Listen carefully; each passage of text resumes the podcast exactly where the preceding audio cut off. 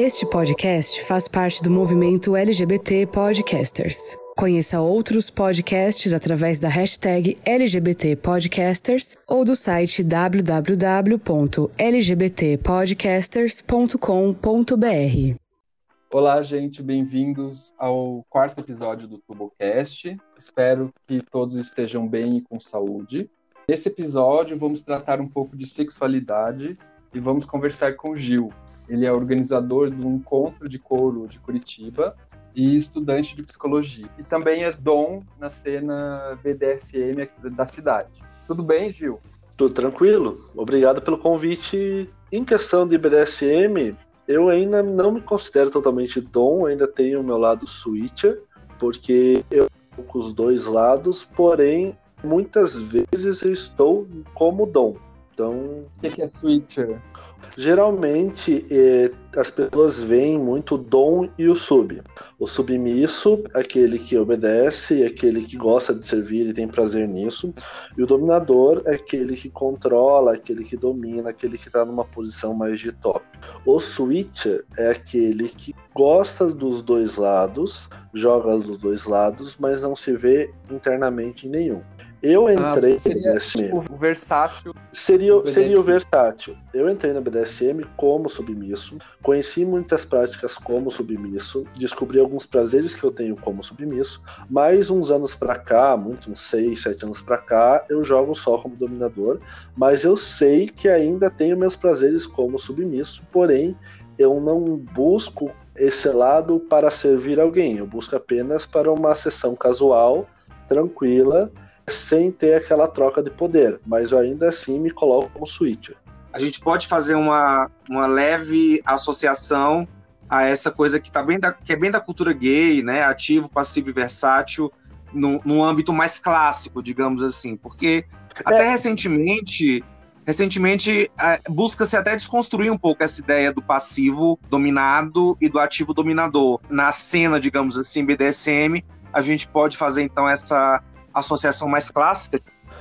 Sim e não. Na verdade, é um certo preconceito você falar que todo dominador é ativo e todo passivo é submisso. É, sabe a ideia do top e do bottom? Que geralmente o top é o ativo uhum. e o bottom é o passivo.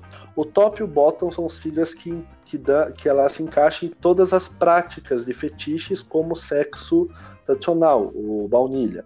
O top é aquele que faz a ação, o bottom é aquele que recebe. No caso do sexo da penetração, o top é o ativo, o bottom é o passivo. No caso da dominação e submissão, o top é o dominador, o bottom é o submisso. Mas o submisso pode muito bem ser ativo.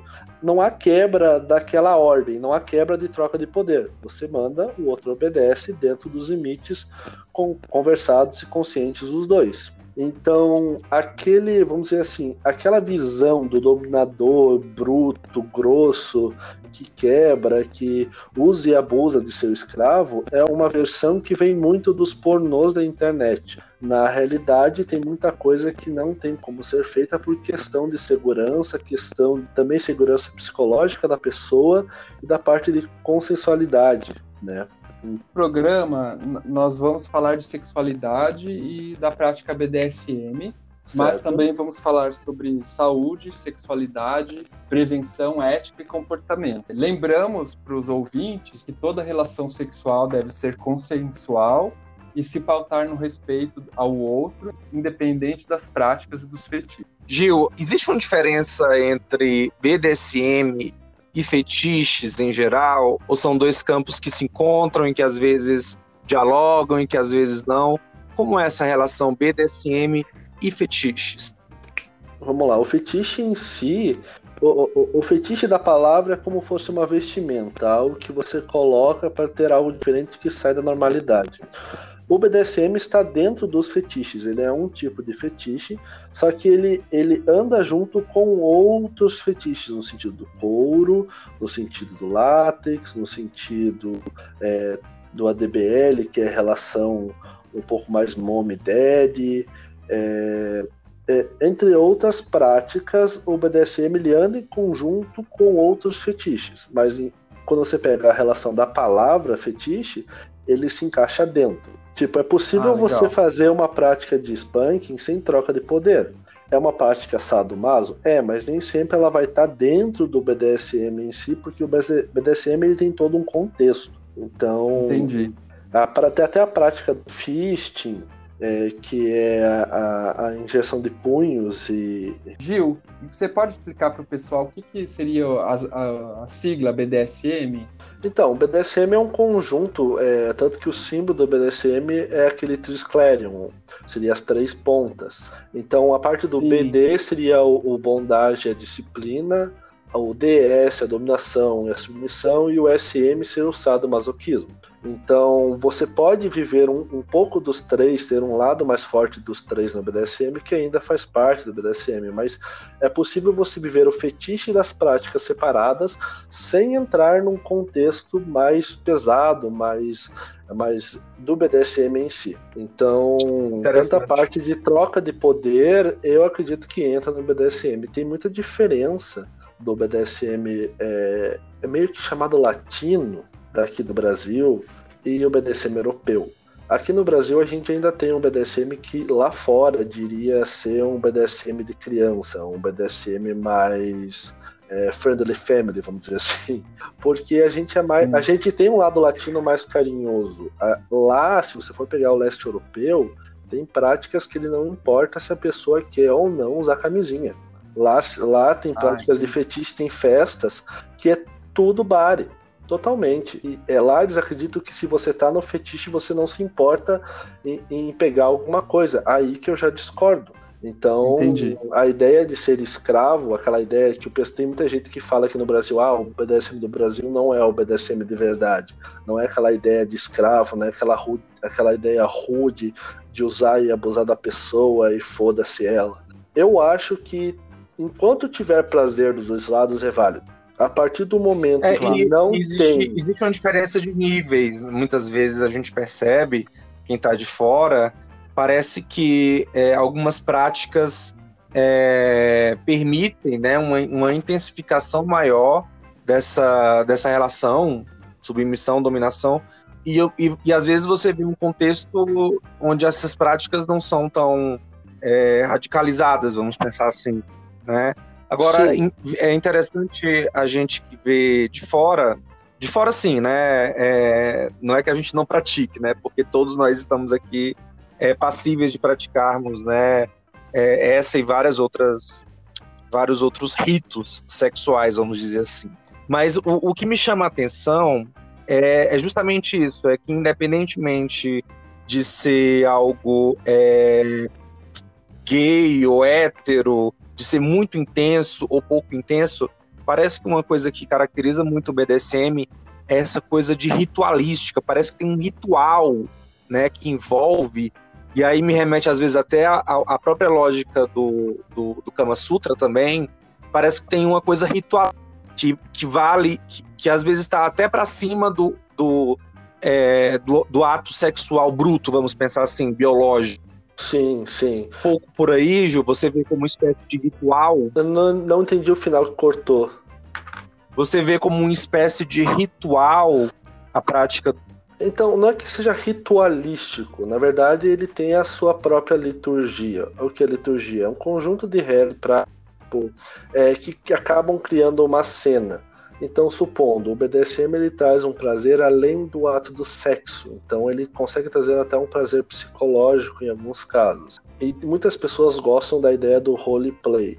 A ideia do, do dom, o sub, a ideia de estar preso, a ideia da empregada na casa, a ideia da, da, da mistress com seu com seu cachorro. Então sempre tem aquela ideia tipo policial, bandido. Então sempre tem cenários, ideias, é, aonde a imaginação e o tesão da pessoa levar. Claro que em lugares de BDSM existem certas liturgias, porque no BDSM tem, ela é vertical, tem a verticalidade. Então ainda é, é, você necessita ter uma um, o respeito sempre existe, e o respeito tem que estar em todos os lugares. Mas se você for numa festa BDSM mais bruta, mais litúrgica, ela não vai ser bruta no sentido de sádica, mas ela vai, você vai ter que ter, supondo, se você for como submisso de alguém, A pessoa que te levou na festa é responsável pelos seus atos, ações e como você fala com os outros, até porque teoricamente você está indo como um, um, uma convidada dela. Então tem todo um modo de falar, um modo de, de cumprimentar, um modo de perguntar as coisas. E tem gente, muita gente que sente tesão nisso, nesse conjunto de regras que acaba aumentando o prazer. Não sei se eu fui claro. Claro, foi. Sim. Ah, eu tenho mais uma coisa que eu ia falar. Você. Desculpa é, te interromper, você, só, você... só continuando aqui. A Pode, diferença, não. a você diferença do BDSM hétero uhum. com o BDSM gay, que em São Paulo o pessoal chama de BDSM HT, né?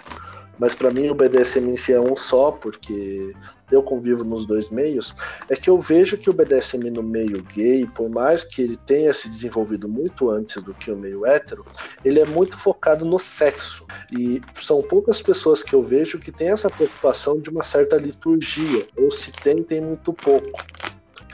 E acaba ficando uma coisa banal. Você vê, tipo, pessoas. O cara só quer ser fudido, o cara só quer ser usado, e supondo assim, para mim essa parte do da liturgia ela é muito importante. Ela faz parte do meu prazer como dominador. Porque senão eu simplesmente faço um sexo por sexo. Então eu, eu vejo assim que as pessoas, Sim. principalmente quem está buscando em aplicativo ou coisa assim, não sabe o que, que é, busca uma coisa às vezes muito violenta. Eu já recebi pedidos que eu tive que falar, amigo, vai procurar uma psicóloga, vai procurar uma terapia, vai tomar remédio porque é umas coisas sem, sem noção, vamos dizer assim, a ideia do contrato do BDSM. O que é o contrato? O contrato é uma, é uma é um fetiche, é uma ideia que se difundiu muito com os livros dos 50 tons de cinza, na ideia de você ter um contrato de submissão com a outra pessoa, dizendo seus deveres, o que você deve ou não fazer. Em países, alguns países, esse contrato é válido juridicamente, no Brasil não. Então, é, por mais que você tenha assinado um contrato, que você pode bater na pessoa, usar ela de qualquer forma, ainda assim é abuso, ainda assim a pessoa pode te denunciar por agressão e outras coisas, porque é necessário.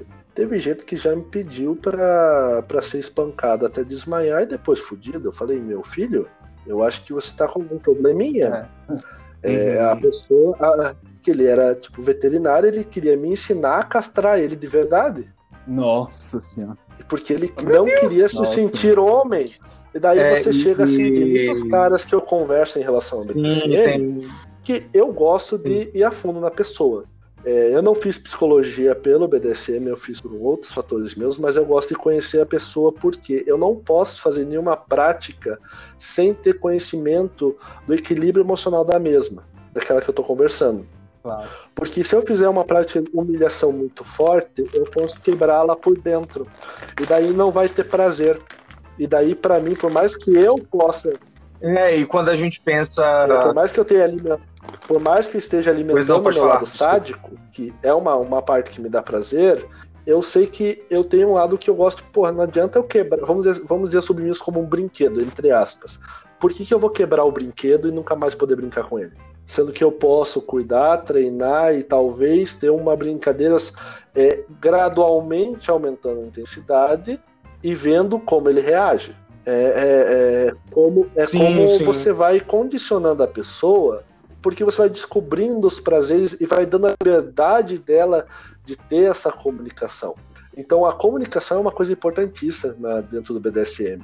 E muita gente já chega assim, e aí, putinho, faz que eu mando. E não funciona assim. E tem muito submisso por aí que não entende é, que é, o, é, é bem o submisso tem o poder do não. O submisso tem o poder do não. É bem, é bem, é bem interessante essa, essa discussão. Primeiro porque a gente meio que coloca, deixa claro aqui no nosso nessa, nessa nossa conversa da importância da consensualidade, né? É, ainda que parece que você vá ser humilhado, apanhar e tudo, parece que tudo isso está dentro de um jogo. É, parece não, né? Está dentro de um jogo de consenso e funciona muito mais como performance, né? É, do fetiche, enfim.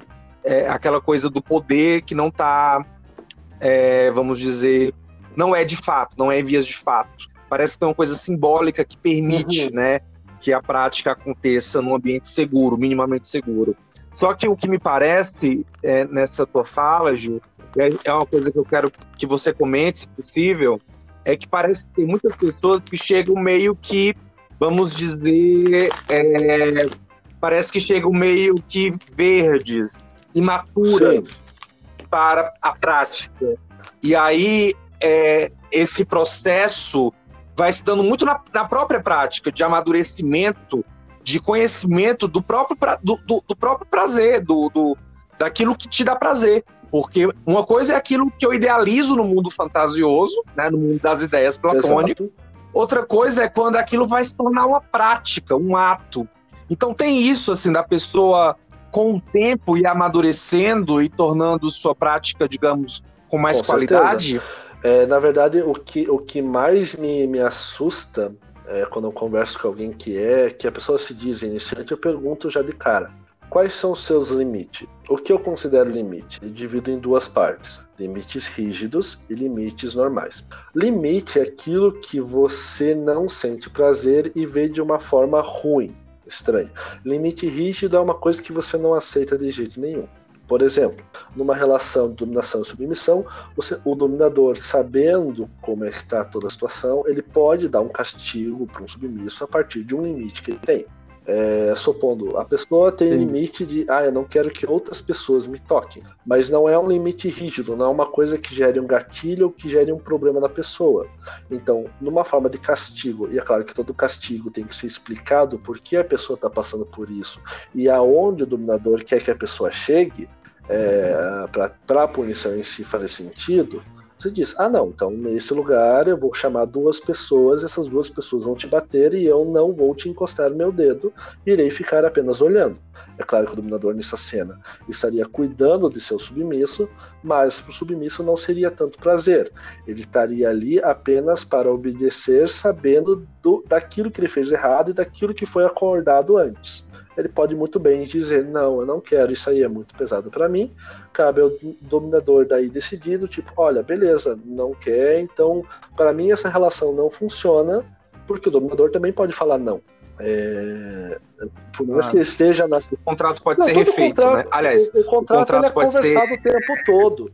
Quando você pega um iniciante, você precisa analisar e reanalisar e conversas, tipo, dizem que tem o SSC, são segura, consensual, que as pessoas têm que estar sãs daquilo que está acontecendo, o que é seleção? Não influenciado por drogas, bebidas alcoólicas ou qualquer coisa, porque isso altera o limite da pessoa, ela, ela pode aguentar coisas que no dia seguinte ela se arrependa, entre outras coisas. É, seguro, as práticas têm que ter uma certa segurança, a pessoa tem que ter, saber aonde ela está aplicando e como. E consensual, os dois têm que estar de acordo com aquilo. Mas tem mais uma letra que muita gente tá, tem colocado, mas não é uma sigla que está no meio ativa, que é mais um C de comunicação o, o submisso tem que ter um espaço para conversar, ele tem que ter a confiança para dizer o que está bom com ruim. Por exemplo, numa relação, mesmo numa relação 24 por 7, que é uma relação 24 horas, 7 dias por semana, onde o dominador e o submisso, que essa relação só funciona se eles morarem juntos, para ser uma dominação de 24 horas, claro. 7 dias por semana, às vezes o, o submisso tá lá, foi, teve um dia de bosta no trabalho, pisou na merda do cachorro, o ônibus passou e jogou água por cima, é, um monte de coisa, e às vezes naquela noite ele ia ter uma prática com o dom. Tem dois cenários. Ou ele pode estar tão puto com a vida e que é uma coisa muito pesada para ele gastar todo esse ódio dele é, apanhando, vamos dizer assim, soltar todo esse emocional, assim como ele pode querer ter um, uma parte um pouco mais carinhosa, uma questão mais do tipo: eu não estou bem hoje para isso. Podemos fazer algo mais leve? Ou você pode me cuidar como submisso, que também existe? Assim como a pessoa pode simplesmente ter um dia é. maravilhoso e mesmo assim continuar o dia maravilhoso com carinho ou apanhar pra uhum. caralho. O dominador não tem bola de cristal para saber como funciona a cabeça da pessoa. É, é, estamos falando de pessoas que a parte psicológica ela é muito complexa. Ninguém aqui prevê o futuro e por isso essa parte de comunicação do tipo da palavra de segurança, de falar, tipo, palavra de segurança é uma palavra que o dominador geralmente dá para submisso para a. Tipo assim, chegou naquela.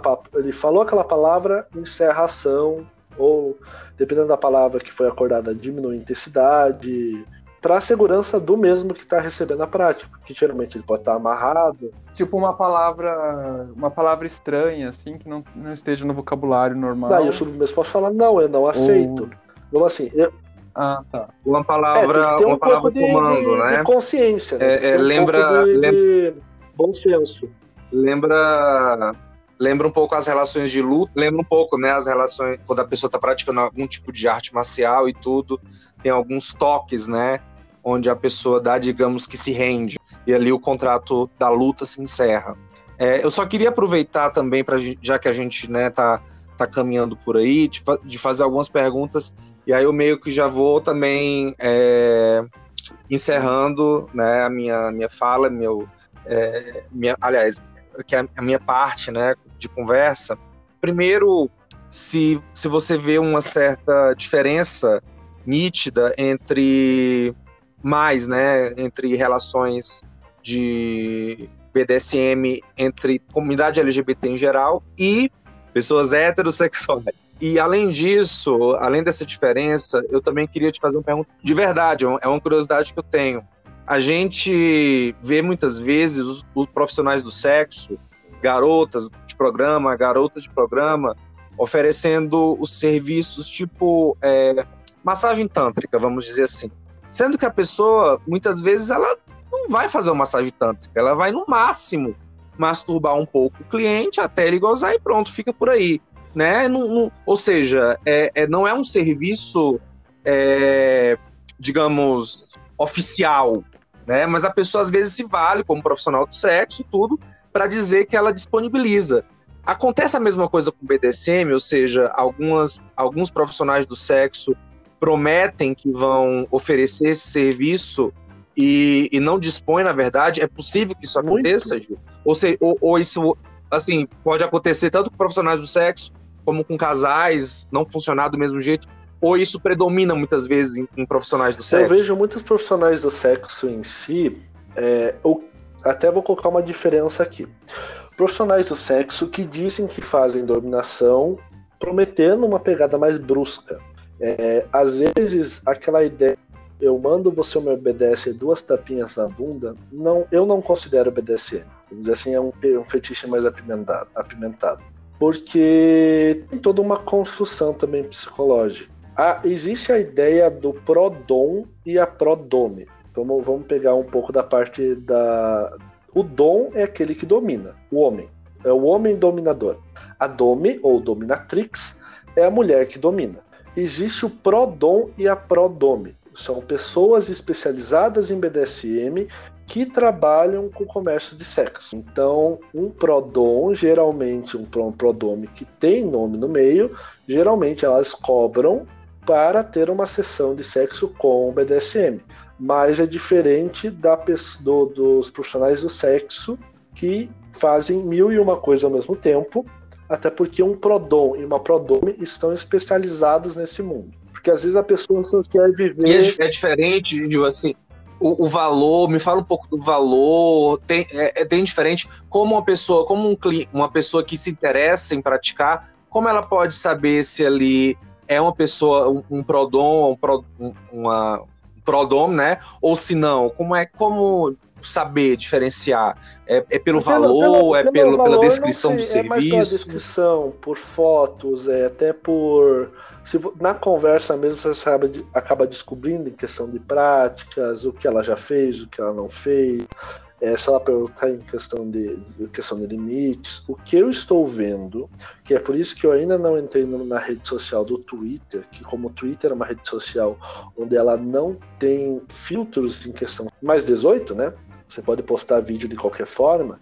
Tem muita gente pegando a Sim. prática do Mona Slave ou do Cash Master, que é onde a, existem pessoas que têm fetiches em, em prover a, a outra. Então elas gostam de dar presente, de pagar coisas, dar presentes, é, na de uma sessão pagar mais um valor, mas isso é uma prática diferente do que profissional do sexo. A pessoa não está pagando pelo sexo, ela está dando dinheiro por prazer. E tem muita gente com perfis do tipo, ah, homem folgado, macho escroto, etc e tal, que acha que qualquer submisso tem que dar dinheiro ao seu dom. Existe a prática do tributo, que é do tipo, supondo a pessoa é, é de muito longe ou tem todo um contexto, o, o, o dom pode pedir, ou a dom pode pedir, olha, como tributo eu quero que você me traga um, um instrumento. Supondo, a pessoa quer muito, quer muito, quer muito apanhar de, de pedal perforado em quatro pontos. Um pedal, que é um negocinho de madeira com quatro furos. A, a, o dom, a Dom pode muito bem pedir, tipo, então me dê de presente que eu use em você. Até porque é uma especificidade do, ah, do tá. fetiche da pessoa. Mas não quer dizer que a pessoa está pagando pelo sexo. O BDSM em si, em questão de, de, de itens, brinquedos, esse tipo de coisa, na, no mundo ideal, onde todo mundo ganha na Mega Sena é rico e maravilhoso, cada um devia ser ter um brinquedo. Cada um devia ter seu plug, seu de castidade, seu flogger, sua tala, sua algema, sua coleira. Cada um devia ter seu kit. Cada submisso, cada dom, cada. Por quê? Também por uma questão de doenças e DSTs, ISTs, HIV, HIV, entre outras coisas, como a pessoa vai saber aquilo que o corpo dela está acostumada ou não.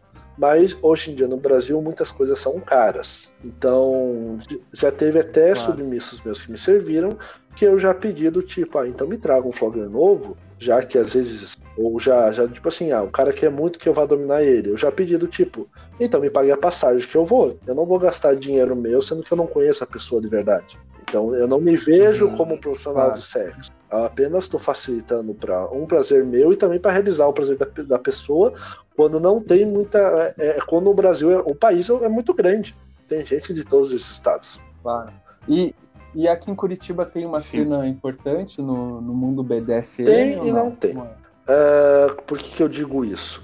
Eu resolvi me ver em Curitiba uns anos atrás, depois de passar muito tempo como submisso, me, e né, começando. Aqui em Curitiba tem muitas festas do meio hétero do, BDS, do BDSM. De início, por eu ser gay, eu achei que eu ia ser linchado, ia só encontrar gente escrota, onde ia ter preconceito para todos os lados, mas foi completamente o contrário.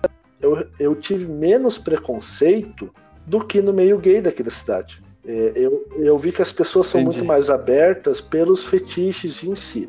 É claro que o lado é, mulher dominando mulher, não dá para dizer que é BDSM lésbico, nunca usei esse termo, é, é, muito mais aceito no meio hétero, até por um fetiche machista, onde o dom tem duas subs, ou, é, como posso colocar, a ideia do biforçado. O que, que é o biforçado?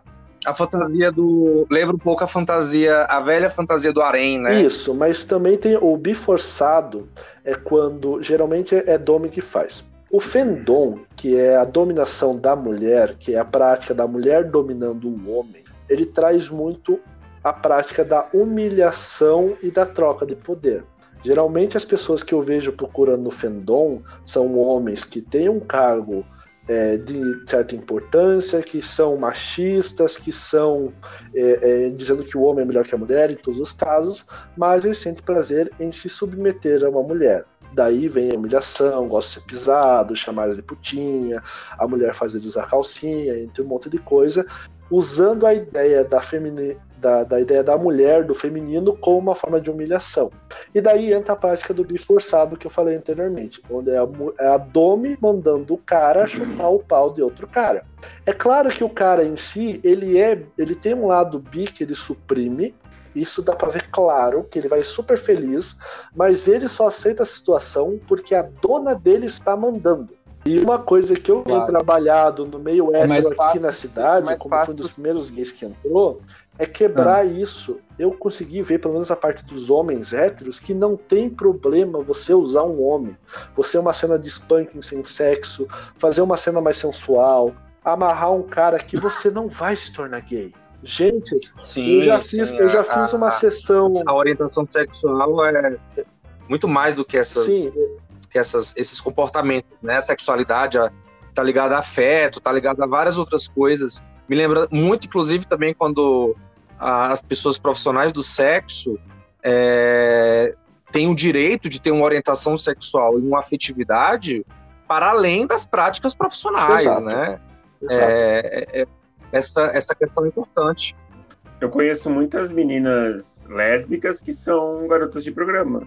Conheço algumas que elas são lésbicas, têm namoradas, mas que profissionalmente. Vamos lá, eu assim, mesmo já tive uma sessão com uma menina, várias até, e não é por isso de eu fazer uma prática, ou fazer uma sessão, ou fazer até uma guria gozar dentro de um spanking, que eu vou virar bi. Tipo, eu acho o que me dá prazer é a prática, a outras coisas, mas muita gente já me veio, tipo, me mandar nas redes sociais: Meu Deus, você virou bi, você saiu do meio gay. Eu, gente, não, eu só tirei uma foto amarrando uma menina. É. Não é, é, é, diferente, são outros fatores. Só para falar que assim, é, isso que a gente está conversando agora é importante para as pessoas entenderem que orientação sexual, quando o assunto é orientação sexual, sexualidade, a gente pode, claro, trabalhar algumas questões, né, compreender processos nossos, se conhecer mais, até nessas práticas sexuais, inclusive, a gente conhece mais do nosso corpo, a gente conhece mais dos nossos desejos, mas é, não podemos, a partir disso, ter a ideia de uma possibilidade total de reorientação sexual. Ou seja, a pessoa heterossexual, entre aspas, se converte para gay ou vice-versa. Uma pessoa que é gay chega, faz um tratamento, um suposto tratamento, e ela, entre aspas, se converte para hétero. O que pode acontecer é algumas pessoas fazerem uma espécie de negação é, dos seus desejos, dos seus, dos seus interesses, das suas fantasias, e em prol da cultura, em prol da moral, que era até outra coisa que eu ia comentar aqui também, né? A sociedade é muito moralista. Então, acredito que muitas pessoas têm a vontade, talvez até de ouvir esse podcast em virtude do peso moral que recai sobre todos nós em sociedade, né? Então, o que pode acontecer, algumas pessoas em nome da moral e dos bons costumes, né, com todas as aspas, é, não se permitirem determinadas fantasias, determinados desejos, determinadas curiosidades. Mas isso é uma coisa. Agora, pegar uma personalidade e transformá-la né, totalmente no sentido de mudar a orientação sexual, que envolve várias outras coisas, né? Afeto, cultura, tantas coisas. Aí isso é, ninguém pode prometer porque não se pode fazer isso, né? Então é, sexualidade é algo muito complexo para a gente ficar, às vezes, é, como profissional, dizendo que a gente pode mudar, sair por aí dizendo que é prometendo mudanças de sexualidade. O que a gente pode fazer, né, o que a gente faz como, como psicólogo com as pessoas é ajudá-las a se conhecerem mais nos seus corpos, nos seus desejos, nas suas curiosidades. E aí, o que elas vão fazer com isso Algumas festas aqui em Curitiba que eu digo hoje em dia que são festas mistas. Começou no BDSM hetero, mas muita gente resolveu sair do armário e se assumir bi. Algumas pessoas gays foram trazidas. Então tem mudado bastante e o envolvimento está bem gostoso. No começo, toda vez que eu queria levar alguém diferente, alguém iniciante, para conhecer, para conversar, até porque eu acho importante as pessoas se conhecerem e conversarem, porque a pessoa que tem práticas de abuso não se envolve com as outras, porque já sabe que as pessoas falam, entende? Então, o que eu ah. escuto são coisas Sim. tipo: ai Sim. meu Deus, lá vai ter dome. Ai meu Deus, lá vai ter peitos. Ai, se uma dome bate na minha bunda. Dá vontade de falar assim: se bater na tua bunda e você virar hétero, eu vou abrir uma igreja do chicote feliz. Porque o que vai ter de mãe e pai dando os fios pra gente bater, pra virar hétero, pra ser aceito na sociedade, eu vou ficar rico. Mas, tipo, é, é, é a igreja do Santo, do Santo é, mas é uma coisa né? absurda que é um preconceito do tipo, eu não piso em mesmo lugar que tem mulher, e eu já ouvi gente falar que não aceita a mulher como dominadora. Que lugar da mulher é sempre como submissa do e, meio também, Isso é bem interessante. Nós temos nosso público e tudo, mas autocrítica, coleguinhas ouvintes, é importante fazer sempre, né? Então, existe moralismo, sim, em vários guetos, né, gays. Isso é um fato, né? nós também somos, muitas vezes, reproduzimos, né, atos moralistas, de, julga, de julgamento moral, enfim. Às vezes é. Aliás, às vezes não, isso é muito comum, né, no nosso meio também. negros e fetiches que a gente não julga. Os fetiches negros, vamos dizer, são coisas que, vamos lá, necrofilia, zoofilia, que são coisas que eu acho, de certa forma, repugnantes. Tem pessoas, sim, que têm um tesão por isso, mas não, não, eu prefiro que a pessoa não faça, mas não cabe a mim julgar. Não sei como é que fica em relação a isso. Existe a liberdade do sujeito. A pessoa, a pessoa sabe, é, a pessoa tem os seus desejos e curiosidades. Algumas das práticas é, pelas quais ela tem o interesse podem ser proibidas por lei. E ela é livre, é, né, também para vivenciar isso ou não e se é responsabilizar caso... por isso. Eu acho que não é cabe a nós fazermos um julgamento, né? Isso aqui é, é cada opinião, um é livre. minha opinião do Gil. No caso da zoofilia, eu não acho que o cachorro tem consciência do que está acontecendo, ou do gato, ou de qualquer outra coisa. É, no, no, no, no Brasil, inclusive, eu ia comentar que no Brasil é, é, é uhum, crime, né, exatamente. né, zoofilia. É, você só pode... No Brasil, eu só, você só pode importar é, eu acho que ainda pode fazer importação de vídeos, né? De vídeos de zoofilia, mas não pode ter a prática aqui, né? No, do, do sexo com animais é, aqui. Não sei, é cada, assim, cada macaco no seu galho. É, não cabe a mim julgar o fetiche Sim. alheio, desde que o seu fetiche não machuque o amiguinho. Do amiguinho, vamos claro. falar. Sim, sim. E é complexo, porque quando a gente fala de zoofilia, nós estamos falando de, de vulnerabilidades, né? O animal, o animal tem escolha Exatamente. de estar lá ou não naquela relação.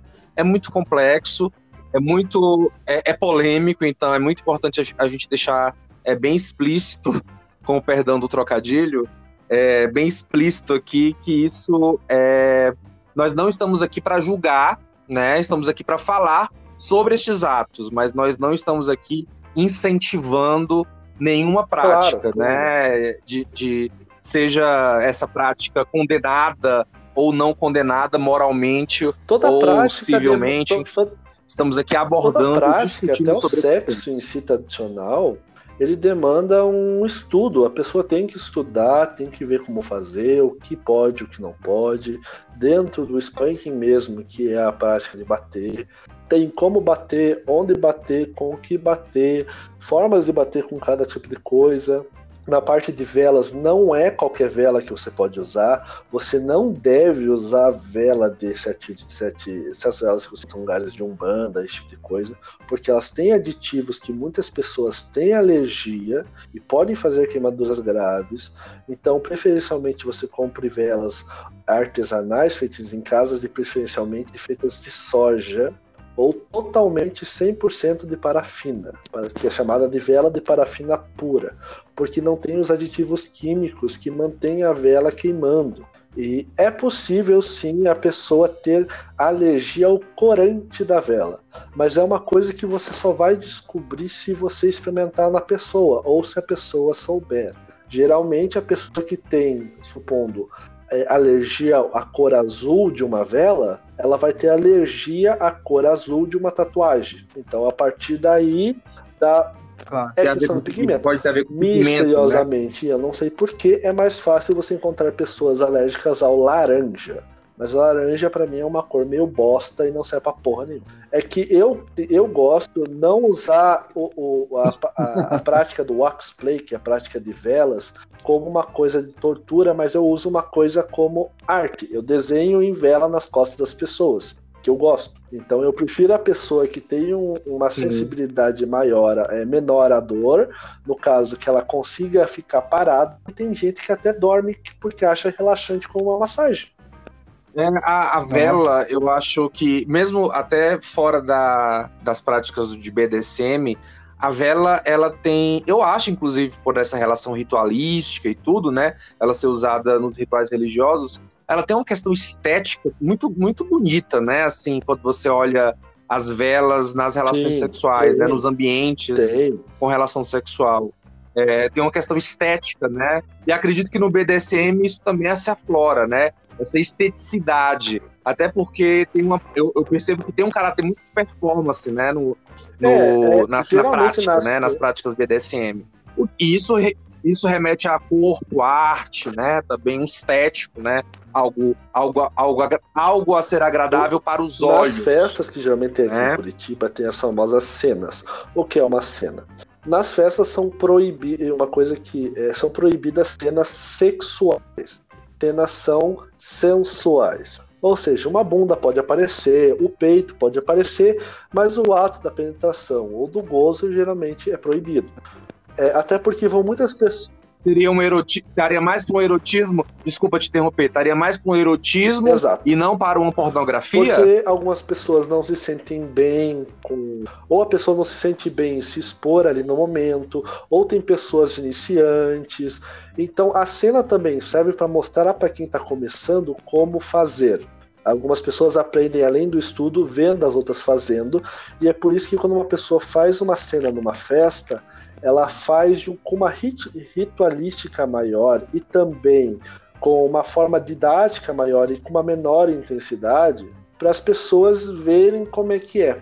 Por isso que geralmente quem já está mais no meio, algumas cenas são até um pouco simples. Acham as cenas um pouco normais, simples, normais, porque já, já conhecem.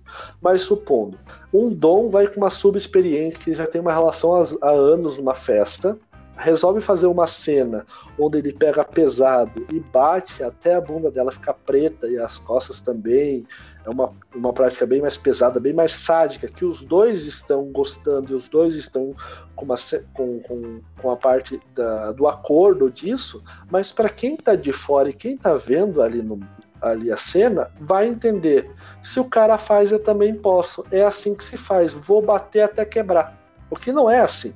Cada pessoa tem seu limite, cada pessoa tem seu corpo, cada pessoa tem sua mente. Você jogar com uma pessoa diferente é você recomeçar do zero em querer descobrir como que a pessoa é, como a pessoa reage, como tem gente que você bate até quebrar uma tábua de churrasco e ela não faz um pio.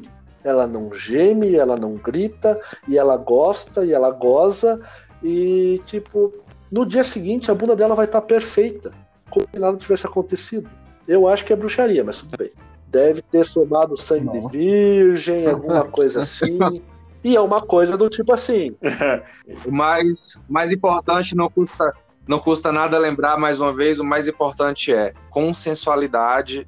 É, você pode até relembrar de novo, por favor, os, SSC os S e os Cs. adicional. Estar são do que está acontecendo, sem nenhum entorpecente, é, vamos dizer assim, você até pode tomar uma latinha de cerveja para se soltar, mas se você estiver num estado já torto de bêbado, não faça nada, não use drogas. Por mais que algumas podem te dar um, uma sensação diferente, por mais que alguns pornos mostrem, principalmente o popper, como uma droga ligada ao BDSM, cuidado porque você pode estar no tesão e fazer coisas com seu corpo que podem te dar prejuízo no futuro seguro. As práticas têm que mostrar uma certa segurança, você tem que tentar saber os seus limites, nem sempre a gente sabe. Então, limites é uma coisa que quanto mais você ter, melhor, porque é mais fácil você podar do que colocar.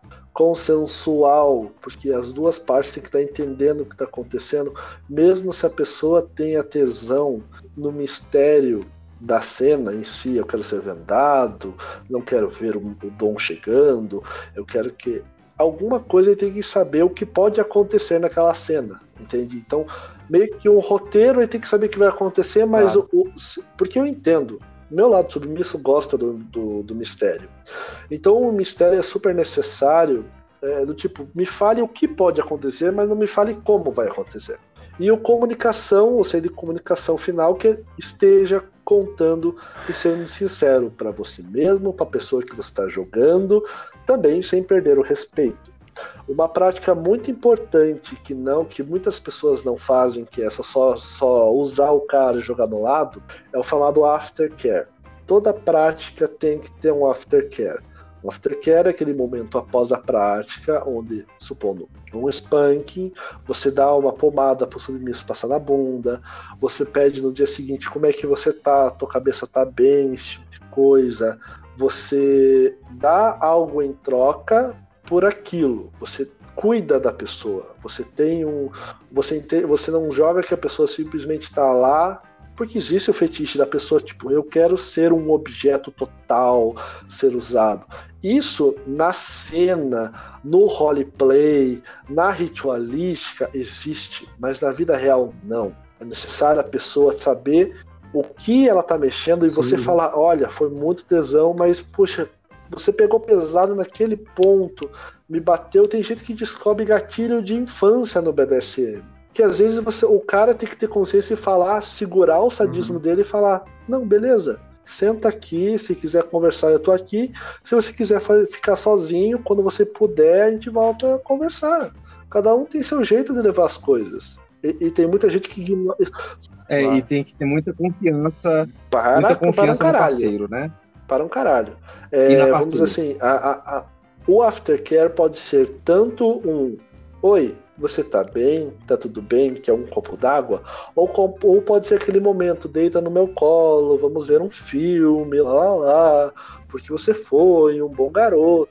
Cada pessoa tem seu jeito de levar e cada submisso tem seu jeito de gostar. A, a, tem uma prática muito feita nos Estados Unidos e na Europa, é a chamada GIMP, que é a transformação da pessoa em um objeto. É uma prática que você vai condicionando a pessoa, dizendo que ela não é um ser humano, que ela é um objeto, que ela está ali para servir. Você geralmente a pessoa usa toda uma roupa de látex, que é borracha por cima, da cabeça aos pés, e máscaras e coisa para respiração.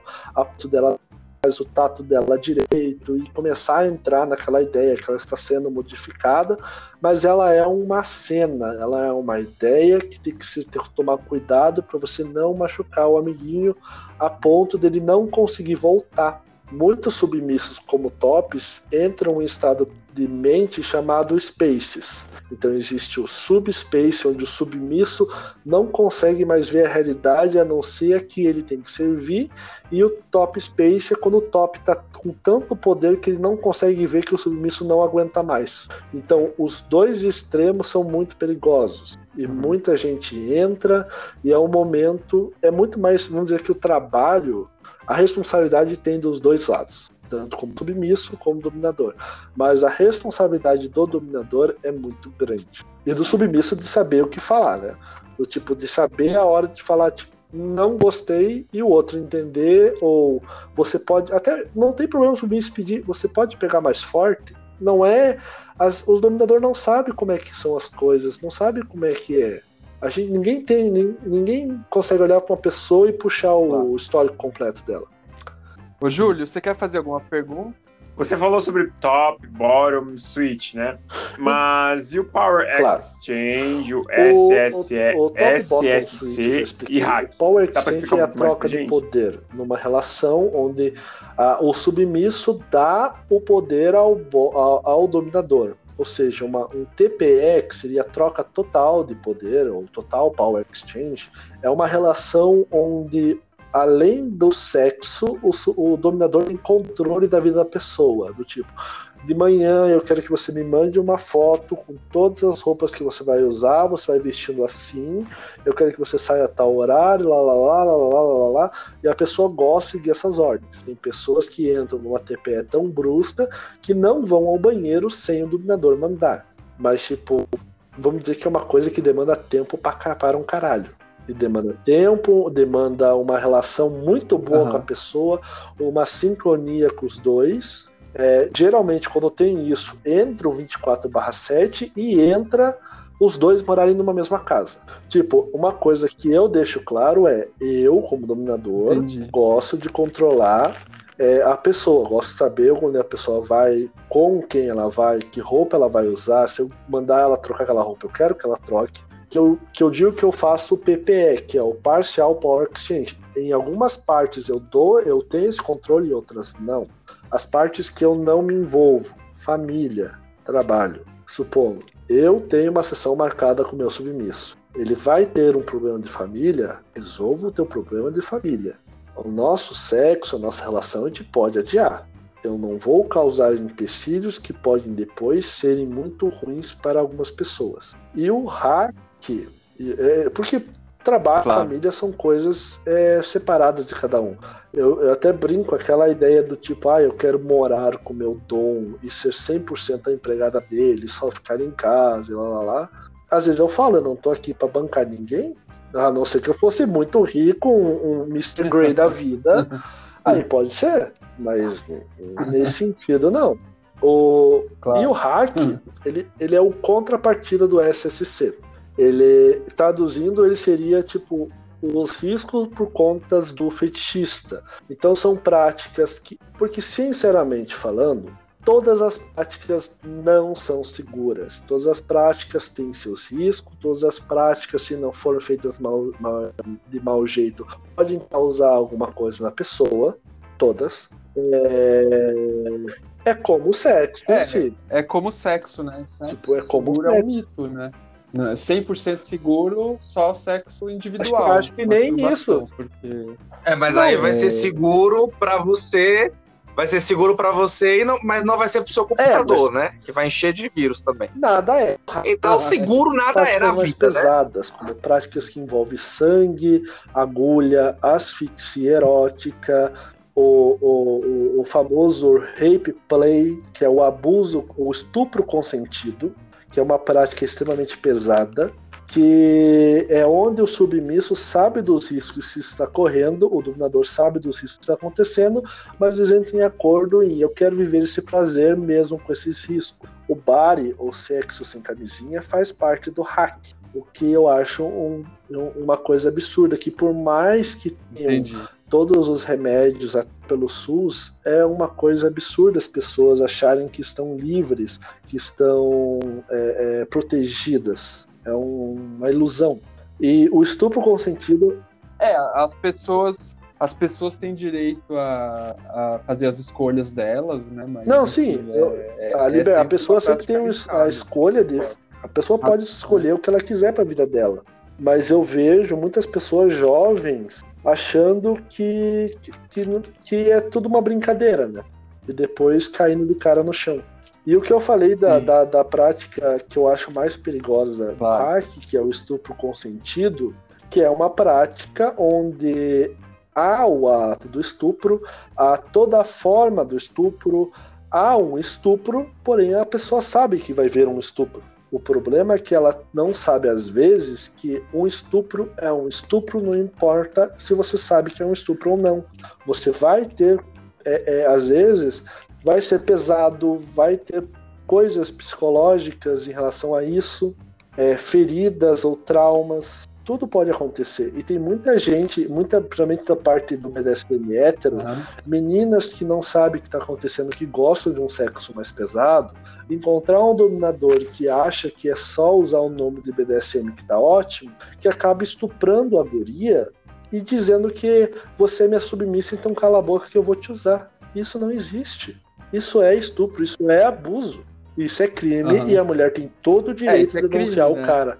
Ah, mas aqui nas conversas está aqui que, que, que ela aceitou e tá tudo certo. Mas não, não, não existe isso.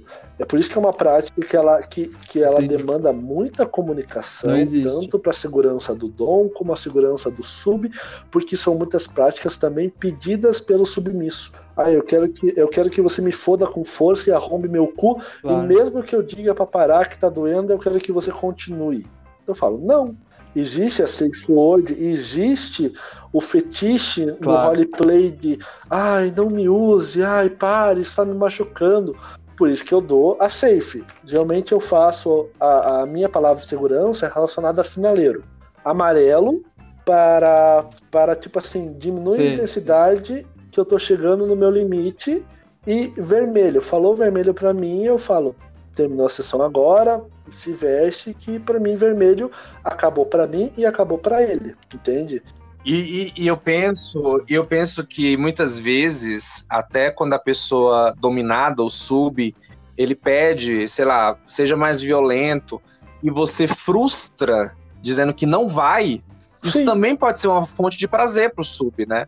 Quando você não obedece, quando você não obedece ele Mas pela é... segurança dele também, né? Pode, então, pode, pode, essa frustração também que, pode ser prazerosa. Assim, se você tem um submisso que ele é masoca que ele gosta, masoca, masoquista, que gosta de apanhar, você não vai dar castigo com dor. Você não vai pegar ele, jogar na parede e bater até rasgar a bunda e sangrar. Vamos dizer assim, de uma forma bem mais pesada. Você vai dar o silêncio. Você vai fazer uma punição psicológica. Você vai não ligar, você vai ignorar, você vai de diversas formas. Tipo, e porque é uma punição, a pessoa que gosta de apanhar e tem uhum. prazer na e... dor, uma punição com dor não tem muita lógica. O não bater é uma punição. O não fazer. É, é, e tem algum. fazer uma pergunta talvez um pouco ingênua aqui, para pareça um pouco ingênua. É, com relação ao, a, a, amarrar né, as pessoas, assim, como é? As pessoas fazem curso para aprender a amarrar? É, porque tem aquela prática do é, o... é, bondage, né, que se chama. E hoje o shibari ela é uma prática shibari, muito mais né, artística, né? Uma, é uma arte japonesa de amarrar que foi desenvolvida para torturas de guerra no período do Japão feudal. Sim, ele foi, foi desenvolvido para ah, é? torturar é? quem era contra o governo. Muito prático. É, mas hoje em dia É, hoje em dia, o bondage em si, o bondage é o conjunto de práticas que envolvem imobilização ou é, tem uma certa discussão se privação de sentidos, como vendas e mordaças, elas entram no bondage ou apenas é, imobilizar o movimento da pessoa. E o shibari seria uma subclasse do bondage, mas o bondage ele é muito mais usado para a parte dos sexos, retirando a parte artística. E o Shibari tem toda uma ritualística no sentido de. Tem gente que gosta de colocar uma música ideal, ele tem. tem um, é super importante, mega importante, que a pessoa quise muito antes de amarrar alguém. Porque amarrar alguém, se você apertar demais, você corta a circulação, a pessoa pode ter um AVC, pode ter um infarto, ela pode perder o movimento de um braço ou uma perna.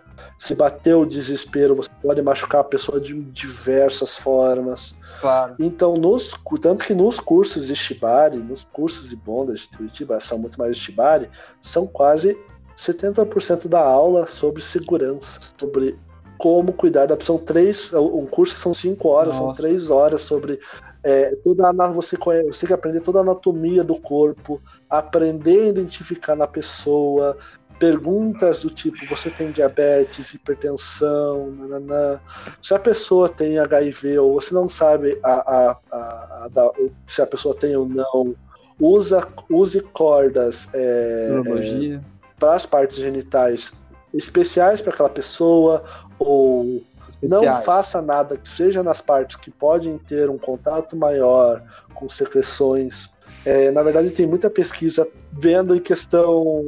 Tem, tem cursos. É, e então, em Curitiba tem, tem um encontro chamado Atados no Parque, que ele é feito nos domingos lá na Praça do Japão, onde o grupo que gosta de shibari, bondas, se encontra para treinar e discutir coisas, fazem piquenique e as pessoas são amarradas bem ali na Praça do Japão. É, na verdade, nenhum evento. É, e tem família, ninguém. Tipo, você vê que as pessoas estão com uma normalidade maravilhosa. É, você hoje em dia, por causa do maravilhoso Nossa. Covid, né, esse troço aí, tanto os encontros de Leder, como os encontros BDSM ou os encontros de Shibari são todos cancelados até segunda ordem, até a gente ter certeza que é possível ter aglomerações e é uma forma da gente mostrar que, tipo, galera, tem que se conscientizar. Tem muita gente aí achando que isso aqui é besteira, é, ah, eu vou sair, vou vou fazer pegação no parque, vou em balada, vou em bar de crushing, foda-se. E depois reclama do, do, do, do nosso coisa na, na, presidência, mas aí você está fazendo a mesma coisa que ele está fazendo, está ignorando totalmente. Então, aonde que você está sendo diferente claro. é, da, da, da, daquela.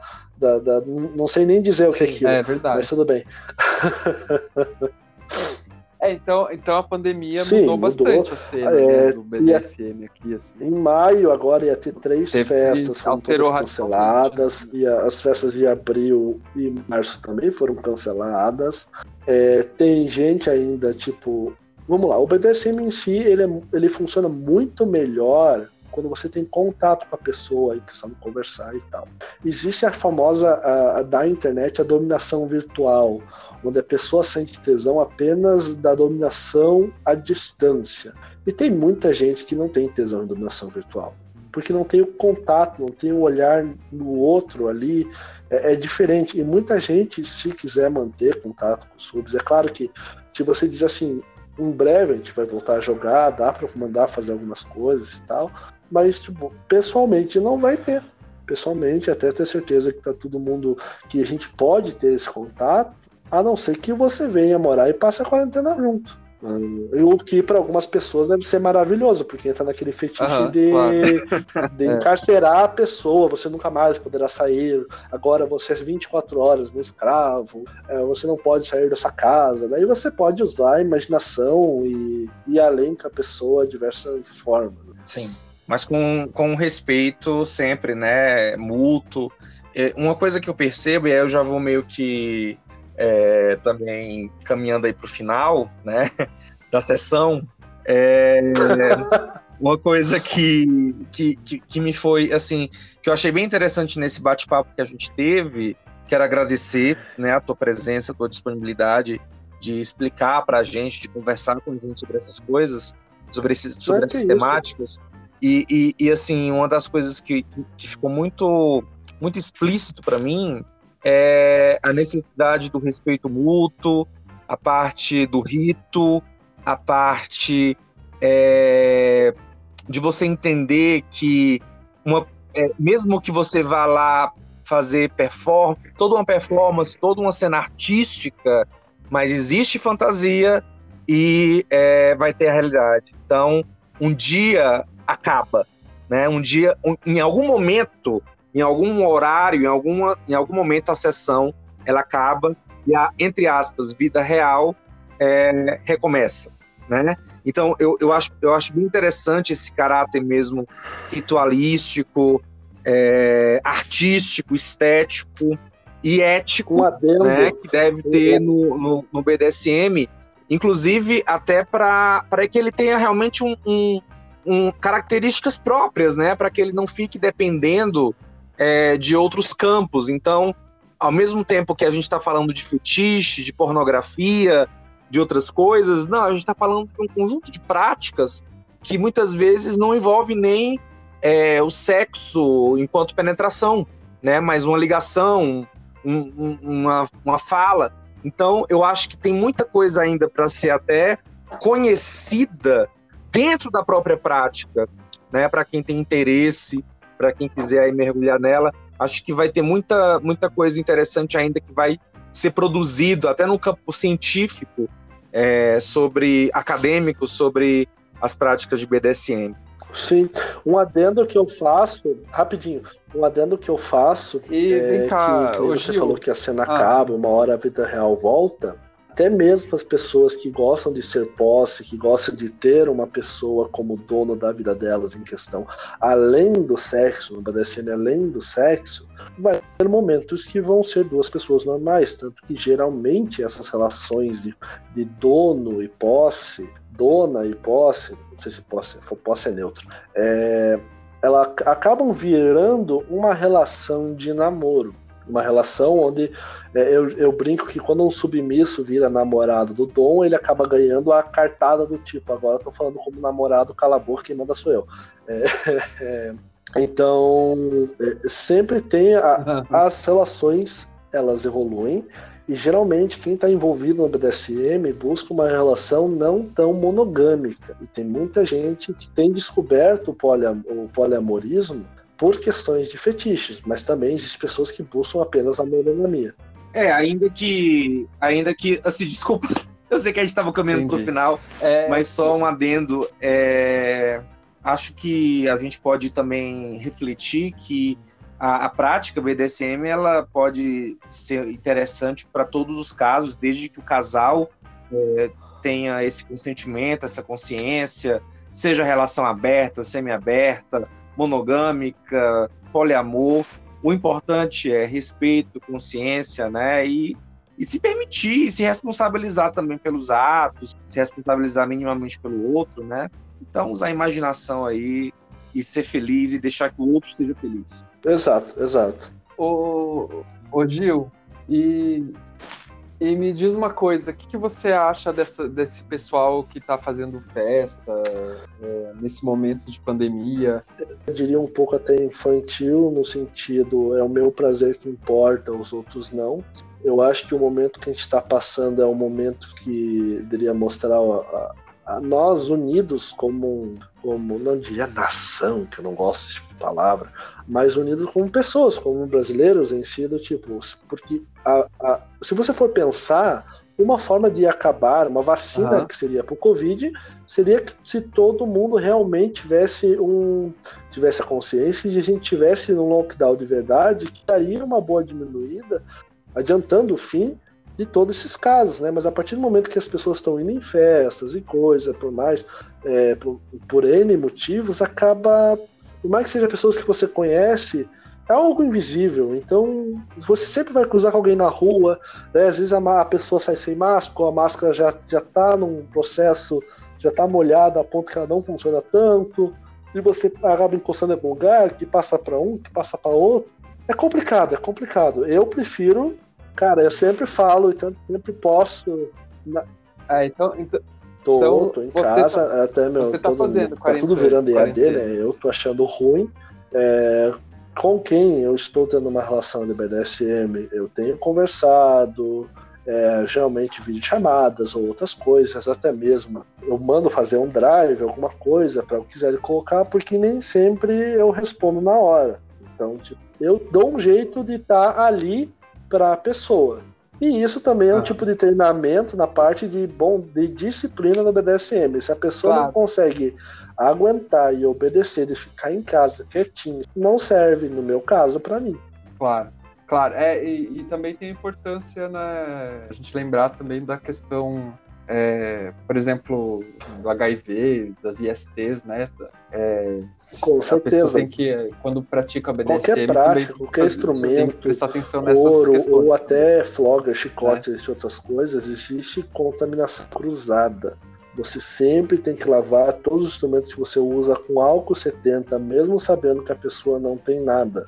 E de preferência a pessoa Além da Covid, além, além da. Além ainda mais COVID, coisa que você usa em né? genitais, né? usar com camisinha, muito bem lubrificado, a não ser que seja, é, que seja é, um item exclusivo da pessoa, que, você, que, que a pessoa só use nela mesma, e é muito específico. Mas de preferência você segue as recomendações do tipo se proteja, use álcool, até mesmo fora do Covid. Entendi. Adorei. Júlio, você quer fazer uma pergunta? Eu acho que eu falei demais. Eu queria saber se tem algum livro, filme ou alguma coisa, alguma obra referência para então, quem quer eu começar a realmente praticar não sei, não, não sei dizer se tem ou não.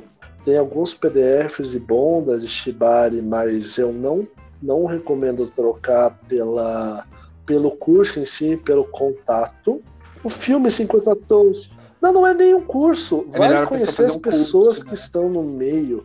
É, eu digo que o BDSM ou o fetiche em si é sair do armário a segunda vez, é aceitar o seu lado, que você sente prazer em coisas fora da, da do aceito pela sociedade. E também é o primeiro sair do armário de muitos héteros. Então, digo assim, a pessoa tem que querer conversar claro. com outras pessoas, conversar com um, conversar com o outro, não achar que aquilo que a pessoa está falando é 100% verdade, ter seu próprio senso crítico, querer estudar, querer ver como é que é, como é que funciona, quais são os perigos, quais são o, a, as vantagens, tentar se autoconhecer cada vez melhor. Mas livros e cursos, principalmente em português, é muito difícil de achar. Muito é, aqui em Curitiba a gente começou a montar alguns workshops para algumas práticas básicas como vela, é, shibari, uma coisa bem mais simples, é, spanking, a parte de, de, de, dominação psicológica, mas tá tudo cancelado por causa do Covid, né? Não tem como nem fazer online. Porque mesmo assim Sim. você precisa estar ali com o parceiro, uhum. você são, são geralmente cursos feitos claro. em duplas, então é um preço único para as duas pessoas e pode ser muito bem, não precisa estar ali como dominador e sub, pode estar ali como duas pessoas, um faz num, outro faz no outro, aprende, se descobre.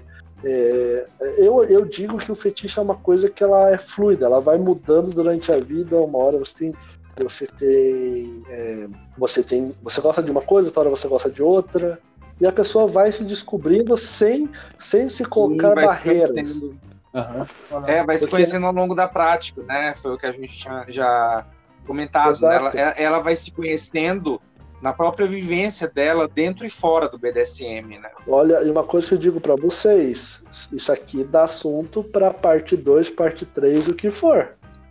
o BDSM a gente si, vai discutir, a gente vai ele é muito grande. Ele é muito é grande e depende é, as diversas formas que as pessoas podem sentir prazer ou o jogo em si ele é amplo e cada um vai ter um cada qual.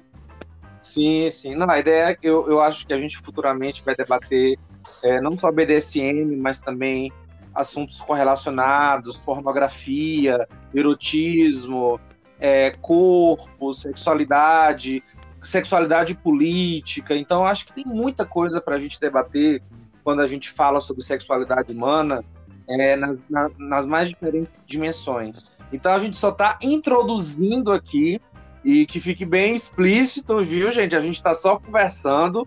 Por favor, fiquem em casa. É, Pelo amor de Deus. É, discutir a gente pode, né? por enquanto a gente só está podendo conversar. Mas futuramente as coisas vão voltar ao normal. É, esse programa é o, esse, esse programa é o primeiro programa sobre sexualidade do nosso podcast. Já começou então, pela parte mais complicada. É, a é gente já começou. A gente já. Ah, mas assim que é bom. Já, chega, já chegamos metendo o pé. O que, que o Gil acha do governo Bolsonaro?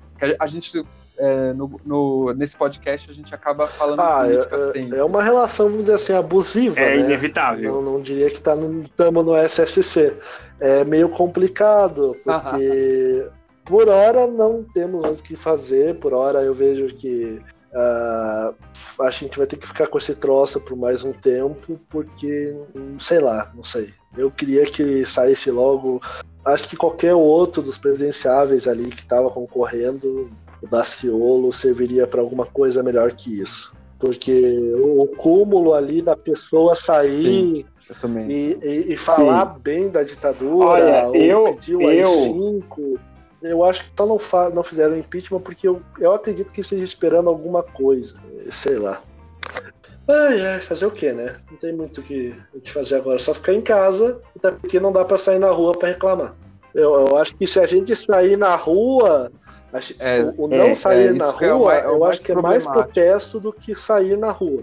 É claro que falta um pouco da gente usar as redes sociais para falar, porque o governo cada vez mais se mostra fascista, se mostra é, antidemocrático em diversos níveis, uma coleção de pessoas doidas e, e, conspiracionistas absurdas. Cada ministro é uma figurinha diferente. Exato. É, não, é até brinco não porque não são ministros, as pessoas né? são que eu tô vendo lá, a Damares parece a pessoa mais sã. É. é até engraçado, é uma coisa tipo, ela tá. Não sei é se ela tá quieta. Né? Eu tô tentando não ver tanta notícia ruim, mas não tem. Cada.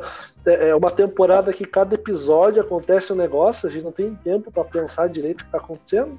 Essa temporada aí tá indo.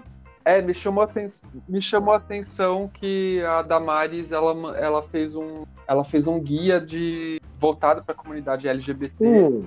é, é, sobre a Covid. Né? Por mais que tenha alguns problemas nesse guia, tem algumas umas falhas ali, eu que trabalho com isso, eu identifiquei algumas questões, mas é uma iniciativa estranha nesse governo, né? Mas parece que o Bolsonaro já mandou tirar do ar.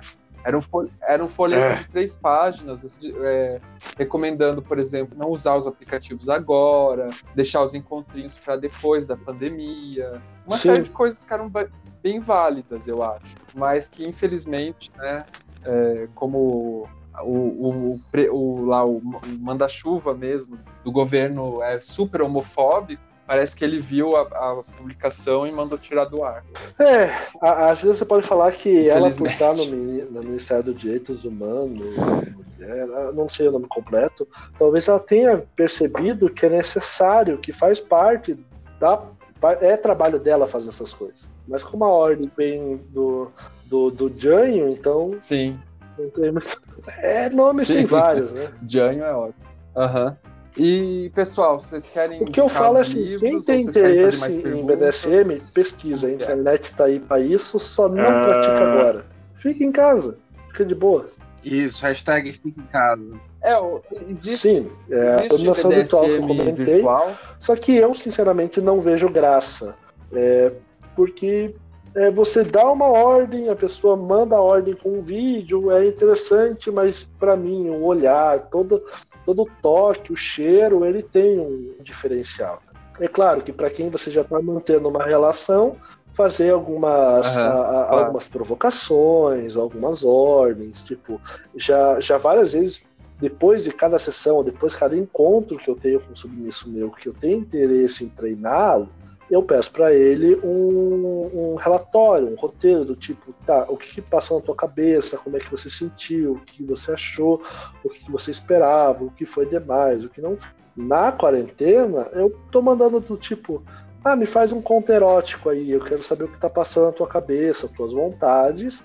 Isso me ajuda a conhecer a pessoa em pequenas, porque às vezes a pessoa escreve uma coisa ou outra que você vai descobrindo os desejos dela sem ela te falar e às vezes a escrita é muito mais fácil a pessoa soltar do que verbalmente na tua frente.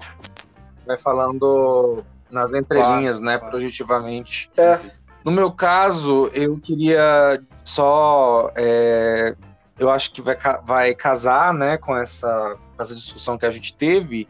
É, quem não viu ainda o filme Um Método Perigoso, é, eu acho que vale a pena assistir, ainda que ele seja um pouquinho parado, assim, tudo, mas ele, ele traz essa, essa discussão sobre é, sadismo, masoquismo, e, e, tem, e, assim, é baseado né, em fatos reais, a controvérsia história lá do triângulo amoroso que envolve Freud, Jung e uma paciente, então é, é a dica que eu dou, um método perigoso, o filme para a gente assistir. Tem outros interessantes também, Mistérios da Carne, é A Dama da Tarde.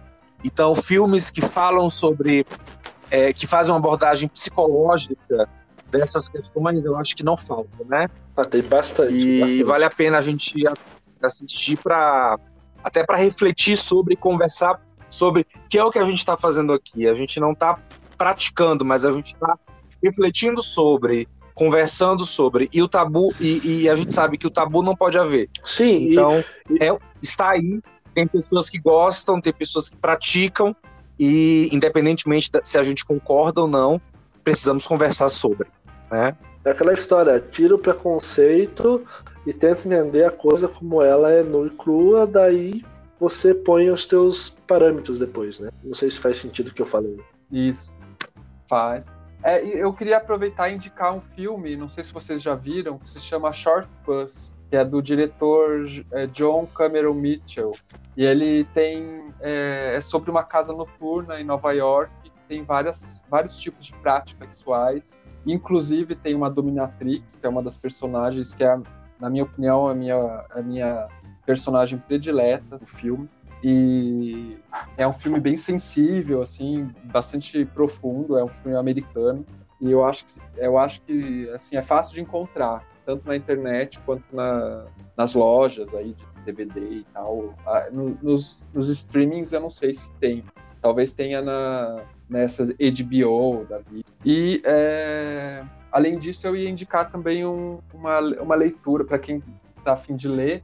Tem um no site da, do blog da Companhia das Letras tem um, uma, uma sessão nova que se chama Diário do Isolamento onde vários escritores estão escrevendo da, sobre a experiência do isolamento social e como é que está sendo, e só que com, com aquela com uma pegada literária, tá bem legal, quem gosta. E é isso. Julinho, você, o que, que você vai indicar?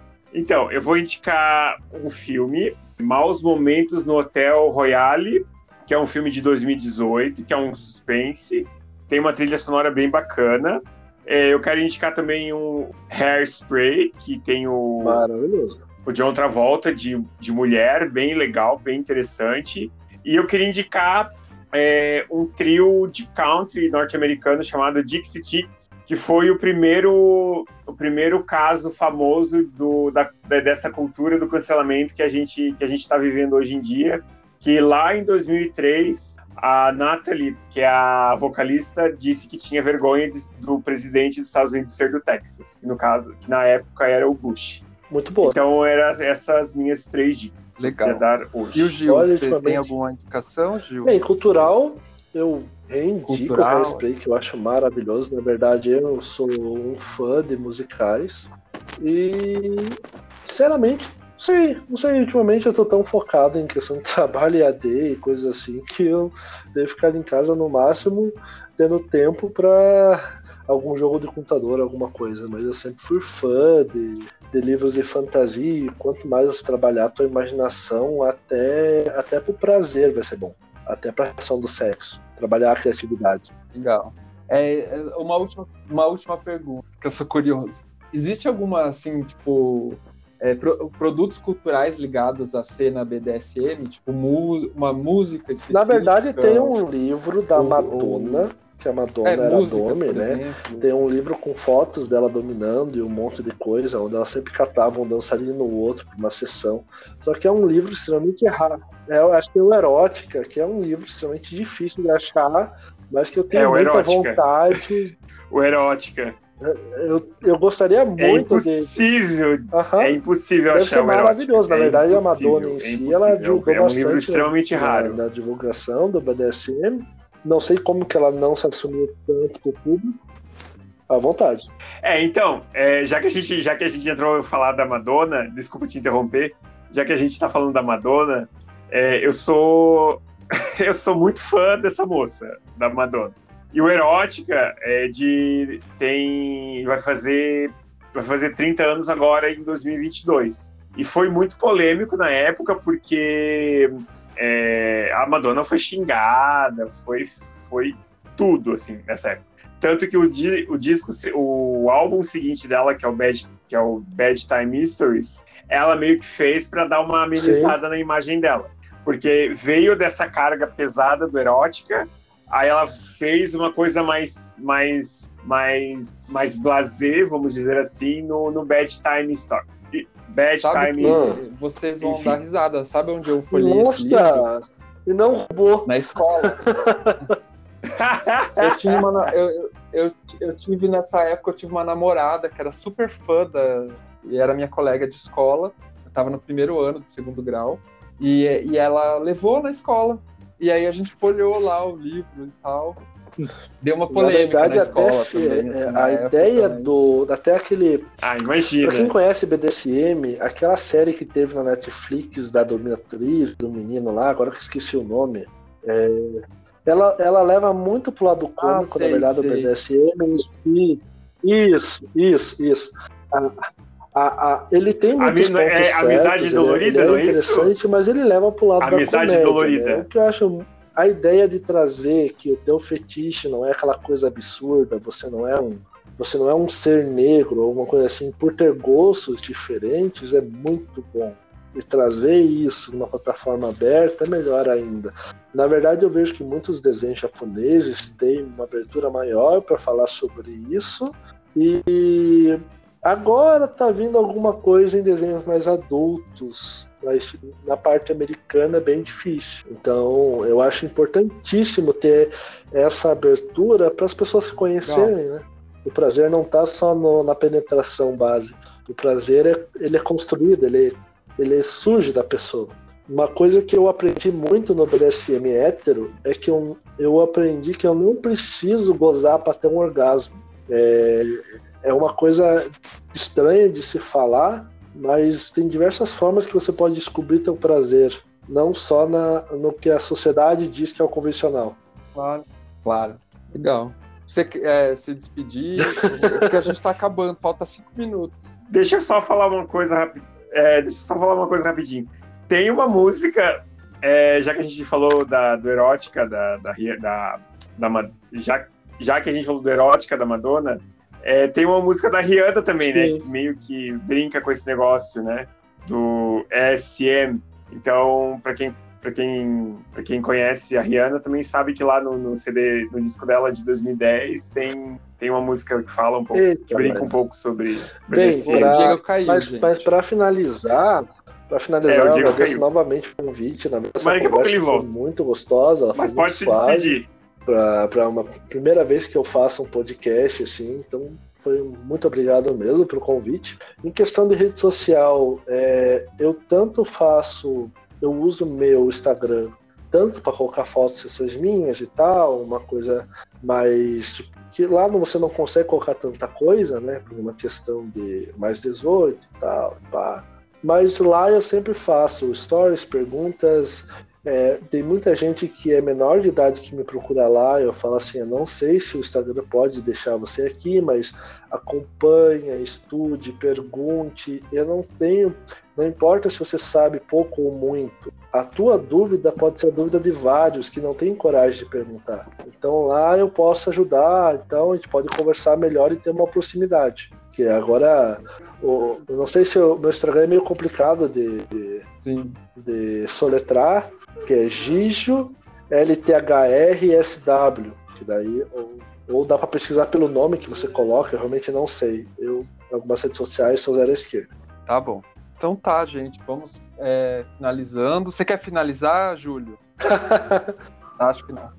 Então vamos, finaliz... vamos finalizando. É, na- no episódio da semana que vem, a gente vai falar sobre Fechados pela Vida, que é um grupo de empresários que resolveu uma- é, formar um grupo para defender o fechamento do comércio. Tá bom? E muito obrigado, é, Gil, pela sua participação, agradeço pela novamente. disponibilidade. A gente adorou. Tá bom? Espe- esperamos que Quando Continuamos me chamar para alguma coisa, aí, sexualidade, alguma coisa, tô, estou Tá sempre bom? à disposição. Na verdade, achei muito, muito legal essa ideia de vocês. Parabéns. Tira o chapéu. Obrigadão. Obrigadão, Ah, Gil. obrigado. Obrigado. Que isso. Então tá bom. Então é, é, o- todo mundo se despede. Até uma próxima. Valeu, Até a semana que vem. valeu. Tchau, tchau. Nos ouvir. Estaremos aí juntos de novo num mais um encontro prazeroso Tchau. futuramente. Tchau, tchau.